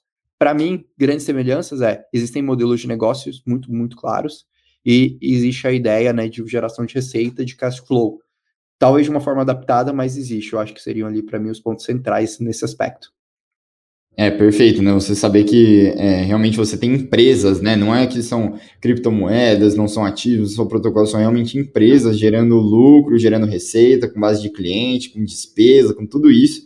É, e você consegue realmente, esse é pelo menos é o que a gente é, acredita muito, gerar realmente um, um, uma, uma fórmula de valuation em cima disso, né? Determinar o valor daquele ativo, assim como você faz numa empresa no, no mercado tradicional, obviamente de maneira de certa forma, análoga, né? É... o Pedrinho mandou aqui para mim no, no WhatsApp, Orlando. Vamos falar pro pessoal compartilhar até chegar no Warren Buffett isso aqui. Quem sabe um dia, quem sabe um dia. é isso aí, pessoal. Vamos ver se pelo menos like aqui o pessoal tá dando. 69 likes para 62 assistindo, tá ótimo. Isso aí, pessoal. Alguém deu 1.2 likes aí. Muito bom. É, deixa eu ver aqui, eu me distraí, parei de puxar aqui as, as dúvidas, vou lá para baixo para ver o que que, o que que tá rolando. É, deixa eu ver. O Diego aqui falou, parabéns pelo trabalho de vocês, valeu, Diego. É, uma pergunta, vocês acreditam que a regulamentação do mercado de DeFi irá prejudicar ou ajudar nos nossos investimentos? Ajudar. Para mim, eu acho que porque a gente não tem DeFi como mainstream, porque a gente não tem DeFi sendo utilizado para investidor institucional. A resposta é muito simples. A gente ainda não conseguiu é, criar esses pontos, a gente não conseguiu criar soluções para permitir isso. É, a gente fez uma análise né, sobre o futuro de DeFi e por isso que para mim assim é um dos drivers centrais em protocolos avaliar boa governança. A, a, a AVE está trabalhando nesses aspectos de regulação. Uniswap criou um fundo apenas para lobby para o mercado de DeFi. Então acho que você tem que focar é, especialmente na sua carteira, para ativos que estão olhando isso, porque os ativos que forem regulados primeiros vão ser os primeiros ativos a serem usados pelos investidores institucionais, vão gerar ali um ganho de eficiência maior para aqueles investidores, gerar um efeito rede, fidelidade e, consequentemente, tendem a ser os maiores do mercado. Então, acho que é um ponto central ali que se levantou e, para mim, assim, é, olharia sem sombra de dúvidas, vejo com extremos bons olhos e assistiria o Crypto Insights que a gente comentou sobre isso, que é o futuro do mercado DeFi. Legal, cara. O Ricardo aqui tá perguntando um pouquinho sobre Curve. O que, que, você acha dele? Acho que a gente fez recentemente um videozinho no Instagram, inclusive, né, sobre Curve. Curve eu acho que não. Não? Mas... Ah, então vamos fazer. Vamos preparar então aqui a análise de um minuto de Curve pra gente jogar lá no Instagram. Vamos embora. Tá bom, bora aí, vamos lá. Sobre Curve. Basicamente, ela é uma DEX, né? É, a ideia inicial dela foi baseada ali em stable, é, stablecoins, então ela é uma DEX ali muito utilizada para stablecoins, por isso que muita gente fazia farm, muita gente também é, usava recursos de arbitragem nela, então pegava ali, fazia empréstimos na Aave, na Compound, flash loads e conseguia fazer as funcionalidades. Só que, naturalmente, né, as pessoas trocam, muito pouco os stablecoins, né, que são ativos iguais. Então começou a surgir a necessidade por parte da Curve de criar e explorar outros mercados. Então ela tem um modelo de curva de Automate Market Maker um pouco diferente, um pouco mais estável, e agora ela quer implementar essa solução para ativos voláteis. Não sei se isso vai dar certo. Assim, mas ela claramente tem um total value locked muito alto, está fazendo umas políticas de incentivo bem forte, mas não sei se é o melhor caminho, e para mim ela tem um concorrente muito forte, que é a Uniswap, mas eu acho que vale a pena sim acompanhar ali as atualizações V2 para entender um pouco do resultado desse protocolo e como a governança dele, as atualizações dele vão ocorrer. Perfeito, excelente. Pronto, agora a gente já tem conteúdo para um dos dias no Instagram. O Pedrinho fica mal feliz quando a gente consegue fazer um certinho assim. É, o Bruno falou que, pô, eu comecei a ler a, a dúvida dele, esqueci. Desculpa aí, Bruno, eu tô puxando. Pô, pro, pro, Instagram ele tem que puxar aquele do, do Warren Buffett, cara. Não, do Warren Buffett a gente já, já puxou. Por que, que você acha que eu fiquei enrolando aqui? Vai até pro YouTube aí. o, o Bruno, Falei, falei, falei. Sobre, sobre ranges, né, impairment loss, o contrário, Bruno, porque o que, que acontece? É, imagina que seu preço zero se torna aquele preço mínimo e o seu preço máximo se, to se, torna o preço que você estabeleceu como máximo no seu pool.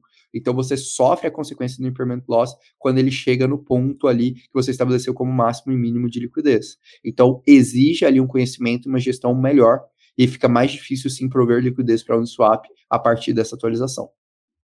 Ah, pode crer. Acho que já, já responde isso aqui, que ele perguntou também, né? Esse range é para diminuir impermanent loss é, ao extrapolar os ranges e cessar as trocas, suas moedas no par não diminuirá mais, né, deixando as moedas expostas à valorização. Ah, sim, ah ele mandou de é, novo aqui embaixo. É, é, bem essa linha, é bem essa linha mesmo. Mas assim, então você tem esse risco. O risco de impairment loss ele, ele cresce e não diminui.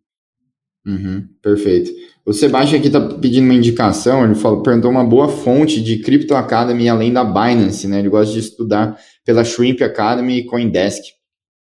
É, gosto, gosto bastante da Coindesk. É, Para é, DeFi, eu olharia muito a Bankless e a Finematics. Já comentei algumas vezes dos dois, eu acho que são duas fontes muito, muito boas, assim mesmo, para Ethereum, para DeFi de modo geral, para tese de investimento.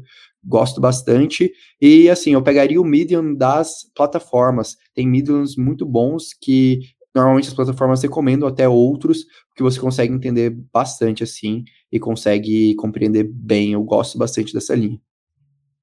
Perfeito, cara. Bom, acho que estamos chegando aí uma hora e meia, né, Orlando? Vamos começar a puxar aqui as, as últimas. É, deixa eu ver aqui alguma, alguma legal. Porque começou a passar um monte de coisa. Você tem. O meu chat congelou aqui, cara. Você está conseguindo ver alguma nova? Cara, eu vou puxar aqui algumas, então. Deixa eu. Boa. Cara, é, tem, tem coisa. Tem bastante, tem né? Eu tô conseguindo pegar só as lá de, lá de trás, as novas eu não consegui pegar nenhuma. O ah, aqui, ó. E, nossa, a gente ia puxar mesmo. Aí sim.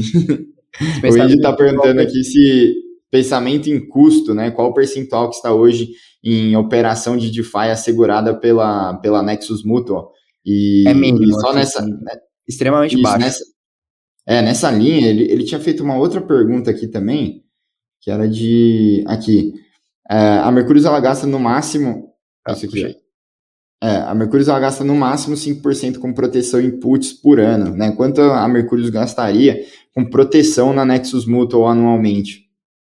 Ah, então, isso é um pouquinho mais complicado, porque a Nexus Mutual, ela entraria ali em proteção para, por exemplo, bugs de contratos inteligentes, principalmente para quem está provendo liquidez. Eu acho que entraria em uma outra estratégia, assim, se um dia na Mercúrio a gente criar um fundo de renda fixa baseado em cripto, em DeFi, para fazer farming, com certeza entraria ali talvez 3, 4% do portfólio, dependendo do quanto seria viável de cobrir através dessa, desse ponto.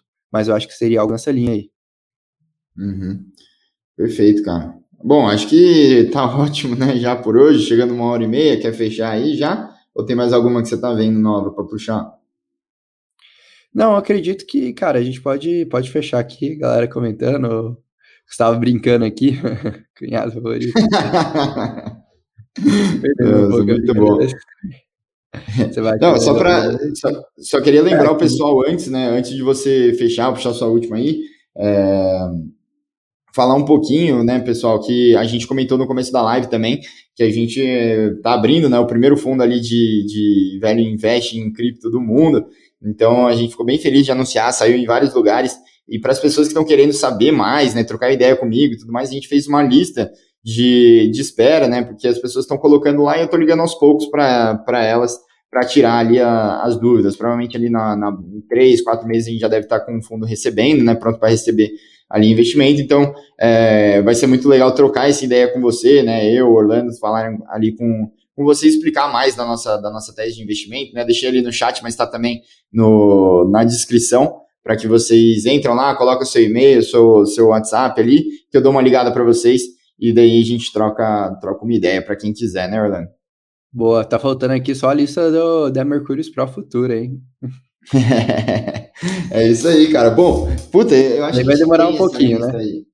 É, vai demorar ainda, mas, putz, deixa eu ver se eu consigo achar aqui, porque a gente tava vendo, porque como muita gente ainda ficou de fora, é, pediram para eu fazer uma lista de, de espera para as pessoas, para avisar, né, quando a gente voltar com a, com a Mercúrio Pro, provavelmente ainda vai, vai demorar aí alguns, alguns meses, mas enquanto você puxa aí a última, é, as últimas dúvidas, eu vou tentar achar essa lista de espera para quem ainda né, quer, não quer perder a oportunidade, que provavelmente o que a gente vai fazer agora é abrir ela esporadicamente, é, colocar as pessoas para dentro e fechar ela de novo. Então, provavelmente as pessoas só vão ter ali um range ali de uma semana para conseguir assinar e fazer parte, porque realmente está sendo muito bom ali esse modelo, a gente está conseguindo melhorar bastante ali os conteúdos, provavelmente a gente vai seguir com isso, né? Eu vou pegar essa lista, enquanto isso, puxa aí mais alguma que você queira.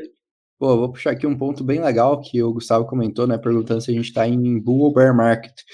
É, eu acredito que a gente já viu uma correção legal, assim, uma correção bem severa, faz dois, três meses que a gente está vendo ali o mercado de correção, o mercado está bem desaquecido, a volatilidade está bem baixa, o volume está bem baixo. O que, que significa? Para mim, a gente encerrou um ciclo de médio prazo, a gente está sem tendência no mercado e a gente tende a criar um novo ciclo ali é, para o próximo passo né, no mercado de cripto.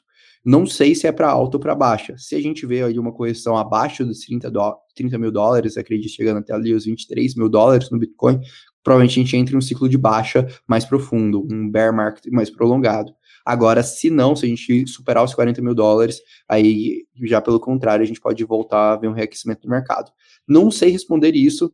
É, acredito que aí o pessoal da Mercúrio Pro até vai ver que a gente fez justamente essa análise falando que a gente vai se posicionar para as duas pontas o que vier, a gente vai dar um jeito de, de ter assimetria na carteira e lucrar em qualquer um dos casos. Mas eu acho que é um pouco essa linha, assim. Não temos tendência definida. Não, não dá para falar se a gente está em bear market prolongado ou uma correção para bull market. Tudo isso dependerá das próximas semanas para qual, qual rumo o preço do Bitcoin e o volume do Bitcoin irá entrar.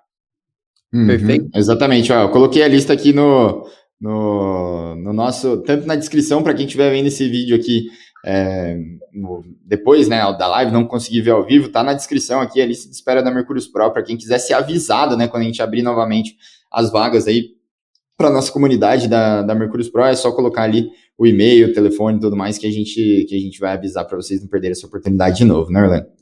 Perfeito, perfeito. Então, acredito que seja isso. O Andy só perguntou uma coisa sobre games. A gente vai comentar mais na live de sexta, mas para mim, assim, eu acho que é um mercado que faz sentido, só que o timing já tá ruim. Tem, tem muito hype para pouca infraestrutura integre. Eu acho que teria um pouco de calma nesse aspecto. Mas enfim, pessoal, espero que vocês tenham gostado da live, gostado das análises. Espero aí que tenham pegado aí um pouco dos conceitos que a gente quis passar. E a gente se vê no nosso tradicional Crypto Insights. Um abraço e até logo.